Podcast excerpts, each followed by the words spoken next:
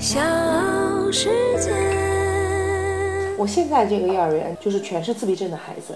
我是江苏省第一个做的，我是全国第三个做的，我是全国第一个以自然人的身份做的。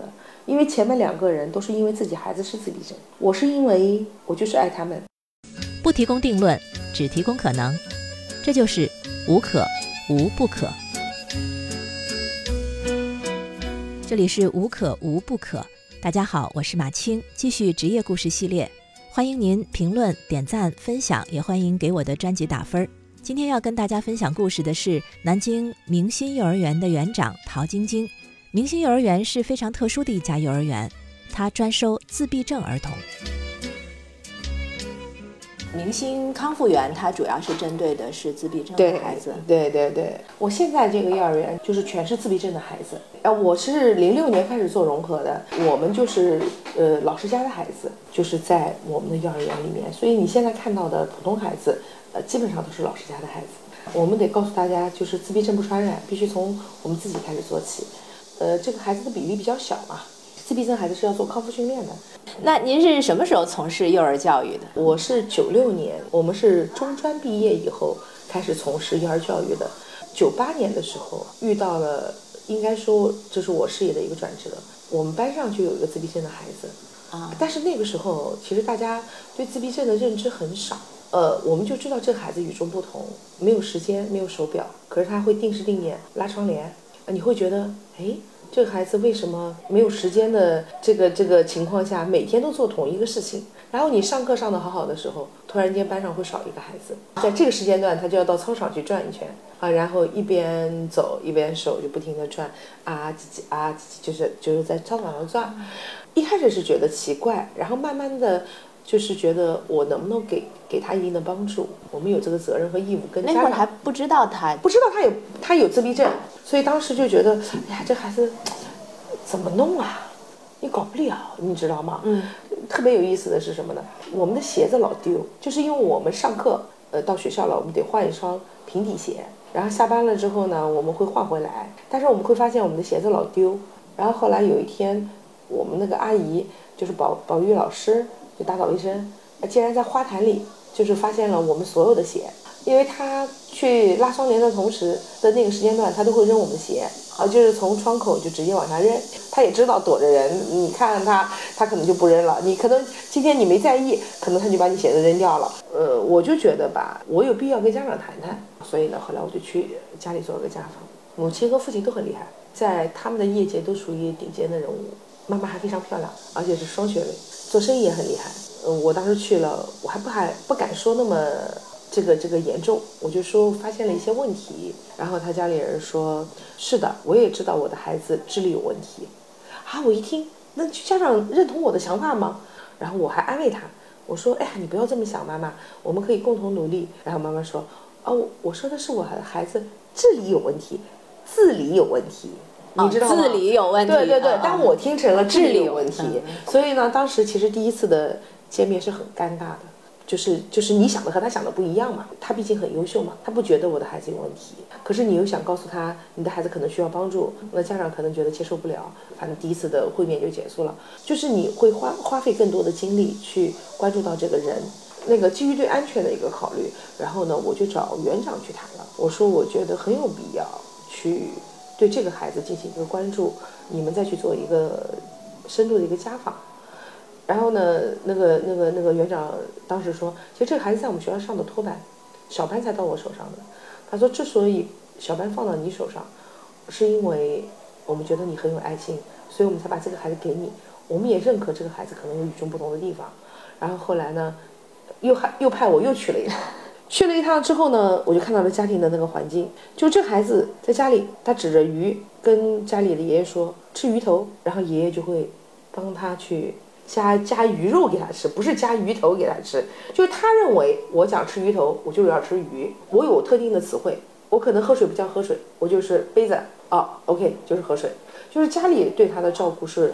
很过度的，家长并没有觉得他有问题的原因，是因为其实他还是乖的，或者是顺着他的啊，对对对，我顺着你，而且你有什么需求，我提前帮你解决了嘛。就发现不了问题嘛。第二次谈了又没谈成，然后呢，我就很郑重的找了我们园长，我说必须你们出面了。但是我们谁都没想到说的结果会怎么样。嗯，所以呢，后来我们园长找他谈了一次话，并且把他家家人找来，告诉他，呃，请你去医院看一看。中国第一例发现自闭症的专家是陶国泰，老医生还坐诊，看了他的孩子，然后直接就给了一个诊断，说是典型自闭症。他就问，那我吃什么药？无药可救，那我该做什么事儿？那你就买一本书，叫《走出孤独的世界》，是由陶老亲自撰写的。但是当家长看了这本书之后，家长的情绪他是崩溃了。我不记得是五一还是十一，反正我真正看到他的时候，就是这个假期过来，本来是一个光鲜亮丽的一个女人，一下子就是暴瘦了很多，那个裤子感觉就不系皮带都能从胯上面掉下来的那样子。就他妈妈也跟我说，那几天就是没吃没喝，除了喝了一点点水，除此以外就再也没有吃过东西。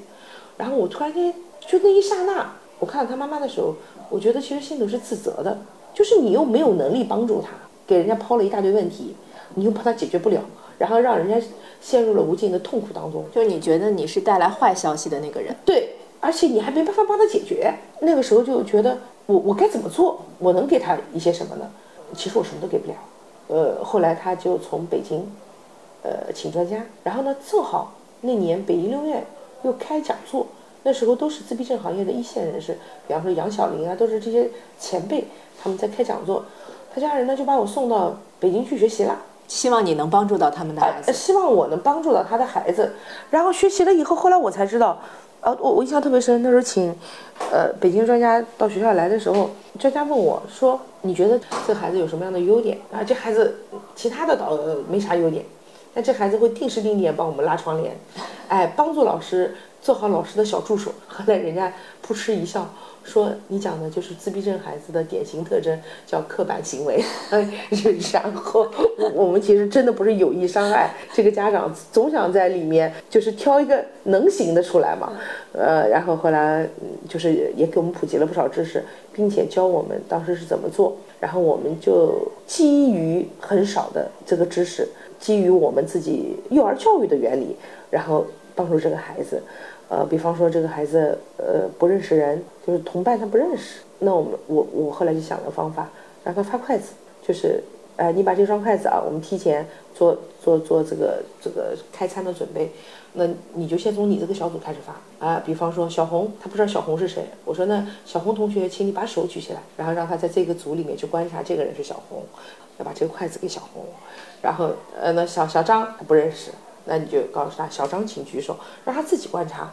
当时不知道这些方法对不对，就是我们那时候还写了笔记，就我写了笔记，就是每教他一个什么东西教会了啊，用的什么方法，然后都都都把它全部都记录下来。后来再到北京去学习的时候，就是北医六院学习的时候，呃，我发现其实教育是相通的，就是可能你的方法不还不是那么很专业，但是你的理念和思路是一致的，所以后来。呃，我们这个孩子通过三年的一个学习，这个孩子是是独立通过面试进入小学学习的，也就是行为干预对他来说是有效的。对对对，只不过那时候我们不知道我们做的是行为干预。呃，我自己现在有了应用行为的执照，也有了应用应用行为的专业知识。我在那时候看来，可能那时候的教学更加像自然情境教学，就是你在自然环境下去引导他，根据他的兴趣去教学，其实比现在的很多的。方法反而更加先进一点，但这是你在实践中摸索出来的。对对对对对对对。所以后来那个孩子上了小学以后，然后我就辞职下来，就开始开办了南京明星。所以我们这个学校是二零零二年开办的，呃，到现在已经有二十个周年了。也就是这个孩子成了你整个事业偏向于建一个自闭症康复园的这个这一个转折。呃，当然不单单是这一个孩子，是因为其实这个孩子算是幸运的，他在幼儿园里遇到了我，也遇到了好的园长，那么愿意接纳和包容他。然后在这个过程当中呢，其实我们遇到了很多像这样子孩子的一个家长，他们都是求学无门，学校小学不收，幼儿园不收，就是很痛苦。所以我们那个年代是看到了很多很多的孩子是因为这样的一个情况，因为自闭症而无学可上。求学无门的是这样的一个原因，其实是促使我就是下来干这个事儿，因为我当时实际上如果我不下来，我们也是个外企的幼儿园，呃，也是前途无量。但是我就在想，你可能现在有这个样的勇气，你再过个五年六年，你有孩子了，你可能就没有这个创业的勇气了。所以后来我是辞职下来，当时我家里人都是不愿意的。所以后来为了排除万难，我是辞了职以后才跟他们说。二零零二年那会儿你才二十四岁啊？对，没人做嘛。我是江苏省第一个做的，我是全国第三个做的，我是全国第一个以自然人的身份做的。因为前面两个人都是因为自己孩子是自闭症，然后做了这个行业。我是因为我就是爱他们，也是单纯的就觉得万一老了以后啊，跟别人聊天啊，我我年轻的时候啊准备做自闭症的，后来我没做。然后你和你老了的时候说啊，我曾经想做自闭症，我做了，但是我失败了。我是为什么失败的？啊，那聊的谈资也不一样。就你，你那会儿已经想到说，我要我这一辈子我要做点什么。对，而且后来我发现，以前的表达不会像这么这样的表达，就是现在的表达可能就更丰富了。其实人一生嘛，能找一个工作，又是自己喜欢的，而且以此为生，呃，又有一定的工资可以发给你，能让你衣食无忧，然后你又以此为乐。其实是人生一大快事，是其实挺快乐的，因为你帮助这些孩子挺快乐的。当然，运营的困难啊，或者那是两说，这这个跟你的职业规划是是是两说了。疫情当下三年，我们停了一年，开两年，工资你得照付。我们全员九十来个人，一个都没少掉，每个月十五号必须开工资。我们二十年从来没有欠款，从来没有延后。原因就是我们知道有太多不容易的人，他们也是带着我同样的梦想跟着你在这在这里干活。你可不能让人家房贷断供。但原来你没想那么多，原来就觉得我会不会后后悔？就到六十岁的时候，我我看我的人生，我会不会后悔？就这么简单。当时就觉得，嗯，为了自己不后悔。还记得那个时候的一开始启动资金是多少？我当然记得，我经常跟人说，很多人都不相信，我也不知道该不该说。那个时候。也是个契机，呃，我们是两千块钱开始做的，两千块钱，对，就觉得要么就觉得你吹牛，要么就觉得你是不是挣到很多钱，你胆子可真大呀！我只是觉得，对，但是我们那个时候就是契机还是蛮好的，嗯，就是因为我们有这个认识了一些有教育背景的人，嗯，然后有一些年龄大的长辈，嗯，他给予了很大的一个支持和帮助。允许我们月付房租，哎，然后呢，一开始是分成，然后又怎么样？就是让你减轻了这些压力。起步的门槛没有那么高。起步的门槛比较低，但是这不意味着我们受的磨难就比较少。我就是因为岳父，所以我在某一个地方，比方说才待了半年不到，人家就赶我们走。为什么要赶你走？我一开始在新街口，然后搬家搬到夫子庙，然后后来他说我要改养老院，怎么怎么，你得搬。然后我们就立刻搬走了。第三个房子的时候，竟然是我我自己幼儿园的小孩家长，就是民房，就是住宅了啊，也让我们岳父给我们的房租也很低。所以你这个你是不得不说，其实我真没觉得这个我很聪明。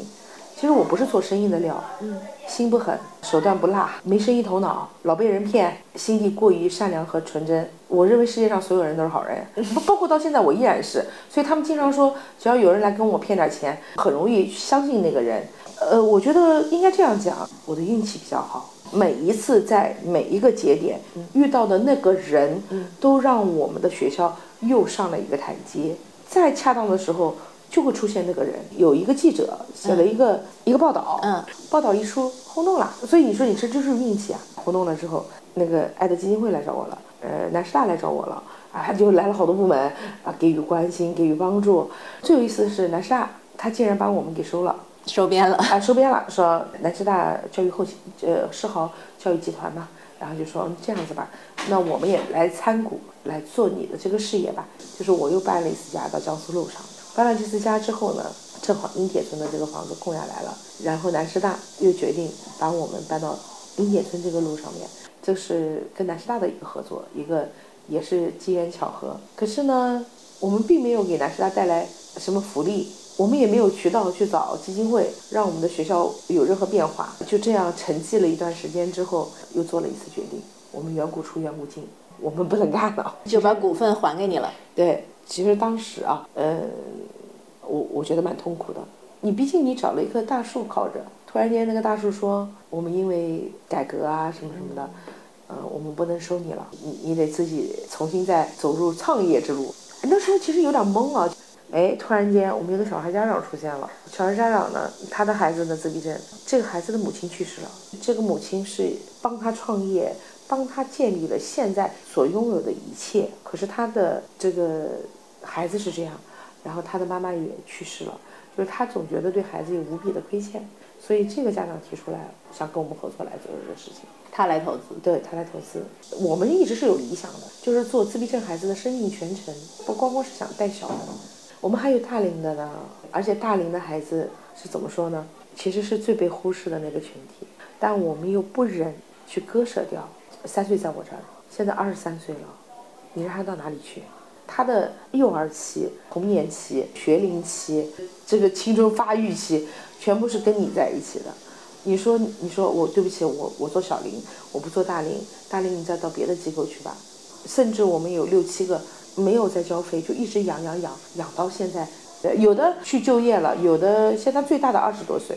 自闭症的孩子是有轻有重的吧？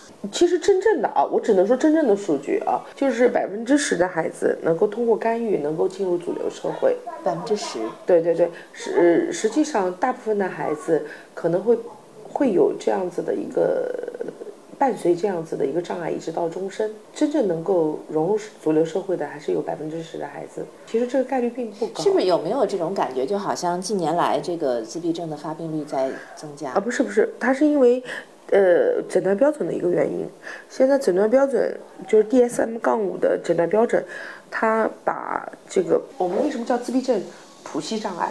它是就像一个光谱一样，只要被这个光谱照到的人的人群，它都会在这个里面。当然了，在在在这个新的诊断标准里面，他把阿斯伯格已经排除在自闭症之外了。原来阿斯伯格也算是我们讲的自闭症。对，现在已经在外。因为我反正我觉得我身边有不少，突然之间就知道自己身边有好些个。哎，这这其实不是突然，实际上是一直都有，只不过你原来的信息量没有这么大。家长在，他还能照顾；家长不在，怎么办？家长说他最担心的是，呃，他死了以后孩子怎么办？嗯，那我只能跟他讲，只要南京明星在一天，我们都会就是薪火相传，都会帮你的孩子。去完成这个这个你的这个责任，当时是想背负一些社会责任的，但实际上事实跟我们说，我我们我还赔了不少钱，背不了这个责任。对，中国的 NGO 就是民办非营利性组织，我觉得还不够健全，就是在法律法规上也好，什么上也好，其实不够健全。就是我们去办这个机构的时候，我们就要料到我们的钱是不可能拿回家的，因为这个就是民非嘛。所有人千万不要想着，我虽然办的是 NGO，但是我是要赚钱放我自己口袋里的。如果有这样的一个心态，你就不要去成立民办非营利性组织，你就应该去做企业，你就应该去挣钱。你做这个自闭症康复员，他本身你很难从这个这个事业当中是去赚钱的。对对，就是我们有能力做的事情，就是让这个学校变得更好，让家长的焦虑减少。包括老师的学习培养，呃，老师的工资的提升，然后老师的技能的提升。我们学校有三个 BCABA，那那我们的费用一年那么多钱，全是学校出啊。BCABA 是什么？就是职称嘛，就相当于你在这个业界的国际的一个职称。在你们这儿的幼儿老师大概工资能拿到多少？呃，不等，呃，除去养老保险、公积金，呃，他们还有一些加课啊什么，万把块钱吧。你知道我多少个人吗？得算所有的教师员工啊。嗯。我加上实习生一百个不到，但是九十大几。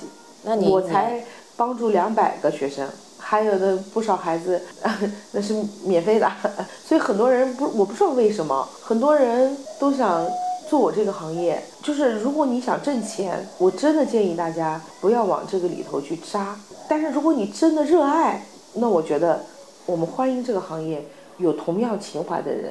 就是进来，两百个孩子就等于基本上你一比二吧，就两个两个成年人要负责一个孩子。那有的机构四十几个老师，他就能服务接近三百个学生，所以我我不知道是不是我不够聪明。那怎么能做到呢？因为这个自闭症孩子不是需要花费比一般孩子更大的精力吗？我我不知道，残联要求我们你每天训练四小时，我真的是每天训练四小时。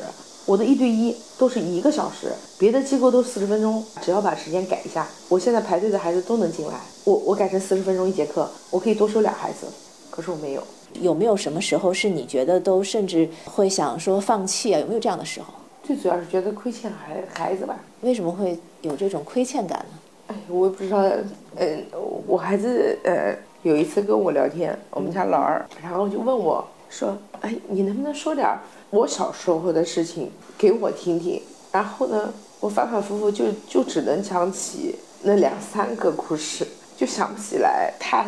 他们在成长的过程当中，到底是个什么样子的状态，就记不太清楚。可不可以这么理解，就是你把你的精力几乎百分之九十几都投在了这些自闭症孩子身上？是，可以这么说吧。我把南京明星当成的是我的第一个孩孩子，就是在你还自己还没有生孩子的时候，对你创办了他，所以你把他看成是你第一个孩子。对。然后我陆续有了老老大，就是在我自己的老大，然后自己的老二，就是他们的成长过程是比较缺乏一个陪伴的，因为创业期都很艰难，特别是创业期，我一直都在创业中，你你费了太多的劲，就没有心思和力气再去顾及到你其他的孩子。好在呢。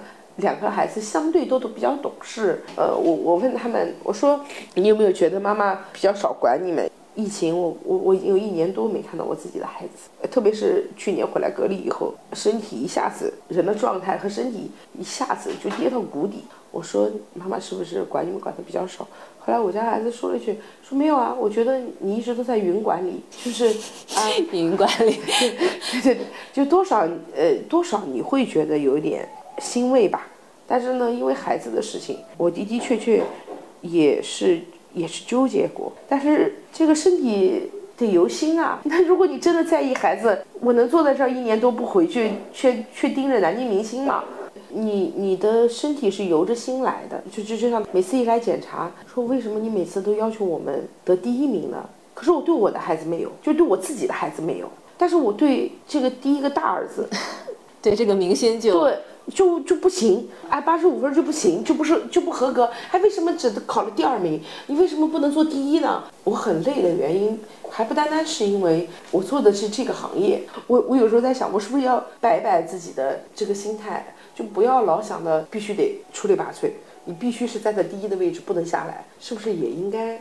不要怎么去，就放松一点，放松一点。但是好像做不到。就像这次全省满意度调查，随机拨打家长电话，我们家抽到七十七个孩子，是别人的四倍到五倍，就抽检的这个人数是别人的四到五倍。然后我们只得了百分之九十四点几的这个满意率。呃，其实一开始我觉得挺好的，嘿，可是人家有百分之百的，然后你就会觉得，为什么人家是百分之百，为什么我就就百分之九十几点九十四点几呢？为什么呢？其实九十四点几很高了，而且抽检了你七十七个人，别的机构都抽的几个，总共你就两百个孩子，都抽到了七十七个家长，都我不行啊，我做不到啊，我就觉得我还有那百分之五点几到哪里去了呢？对啊，那那那为什么我不能做得更好一点呢？其实投入产出比你不用去考虑，如果为了挣钱，我我觉得我可以不用做这个，我或者我自己去开个工作室，我也远远比这个要。来的轻松，就是在这个行业里，本身它就是对你的性格呀、脾气呀，都会有更高的要求。呃，是的，在这个行业呢，干得下来的人，我觉得都是有信仰和有爱心和极大的耐心的人。在这个行业干不下去的人，多多数是因为性格的因原因，和就是我不爱孩子，就是我就不适合这个这个行业，会有的。所以一般来说，像在我们学校，我们都会让他先试习。就是很多都从学校来的，那我们付费让他实习学习，实习一年，然后再跟老师跟一年，然后才能上手去上课。所以我们的投入精力还是比较大的。我们工作十几年的老师有二十多个，其中有一个是我们觉得非常可惜，包括他到美国，我送他出去学习，引他进这一行，包括他的职业生涯规划。但是因为他的太太是在上海，在我这里也有十几年了，就最后就不得不选择回上海了。他走之前，他是跟我们的一个核心层一个老师还做了一个交代，这是我后来才知道。走之前说了一句话，说陶老师就是做梦的那个人，我们就是让他梦想成真的那个人。我走了，你要在那儿守护住他。所以，我我我觉得，呃呃，挺感动的。人家不讲傻人有傻福嘛，就是你没有想过太多，也没有算计过太多，也跟老师们没有计较过太多，但是终归大家一提到你。包括在业界一说到你，呃，你的口碑是好的，你的心是好的。那你觉得这个幼儿教师这个这个职业，现在一方面是缺口很大嘛，另一方面好像又不一定能留得住人。我是这么认为啊，嗯，儿童的早期其实比他成年以后更重要。其实我们应该提高这个幼儿教育老师的工资待遇，提高他们的整体文化修养。最起码，我觉得本科以上的人才有资格跟小年龄段的孩子。去交往，因为小年龄段的孩子太多的东西是在那个阶段去开发，包括问题行为的处理啊。我指的普通孩子啊，觉得应该把门槛儿应该抬高一些。但是我我没有冒犯的意思啊，就是说，但是因为你看你是中专毕业就直接进入这个行业了，是否是这个学历对他这个门槛来说是否是必要性的？呃，我是这么认为啊，就是我们那个年代的中专毕业的孩子。其实我们那时候自己还是个孩子，当然我不是说学历是绝对的啊，嗯嗯，然我们不否认，在中专、职业高中这个年龄段的孩子，有很大一部分选择了幼儿教育行业，并且很有爱心、很有耐心，这个不否认。嗯，但是我只是觉得经历本科，他那个时候出来的时候是二十多岁，中专毕业的，我自己都是个孩子，幸好我还没长歪，对不对？就是幼儿老师这个行业，它特别讲究实践性，对吧？对。就是你得跟了一个好师傅，你遇到一个愿意教你的人，你在这个职业上面才不会走弯路。书本上的老师不会想那么多。再给你举个例子，我们上班不允许把手插在口袋里的，你知道为什么吗？为什么呀？是因为当这个孩子如果跌倒的话，你还要把手从口袋里拿出来，再去抓住这个孩子，和你直接手就在外面一把抓住他是不一样的速度。这个谁教你呢？这么细致？对，这就是我们遇到了一个。好老师，哎，对，好的一个一个导师，他就手把手就这么教你，你才能做到你今天的这个样子。我有时候在想，到底谁帮了谁？呃，家长说，哎呀，你是个大善人，你了不起，你帮了我们。但是你反过来，你看这些家长，他们的坚持和他们的无所畏惧，不怕困难，然后在这里陪伴爱孩子，难道不是你要学的吗？是因为他们的坚持，所以。成就了你的坚持，所以我说你们你们那些想打孩子的，没事你们就先到我们学校来。你们你们觉得自己孩子不够聪明的，先看我们学校孩子。夫妻感情不好的，想吵架的，没事你先到我们学校来看看人家爸爸妈妈怎么带一个残疾孩子的。我们要的不是可怜，我们要的是尊重和理解。你以后在外头看到自闭症的孩子，当他出现一些问题行为，在公共场合里出现了一些大喊大叫的一些事情，多一些善意的微笑，多一些抚慰，给家长一些理解，这就足够了。他们的母亲比任何一个母亲都负责任，他们每个父亲比你们任何一个父亲都更有父爱，他们不需要可怜，不是吗？是不是应该懂得更加什么叫做珍惜？谢谢陶园长和我们分享他的故事。结束这期节目，下期再会。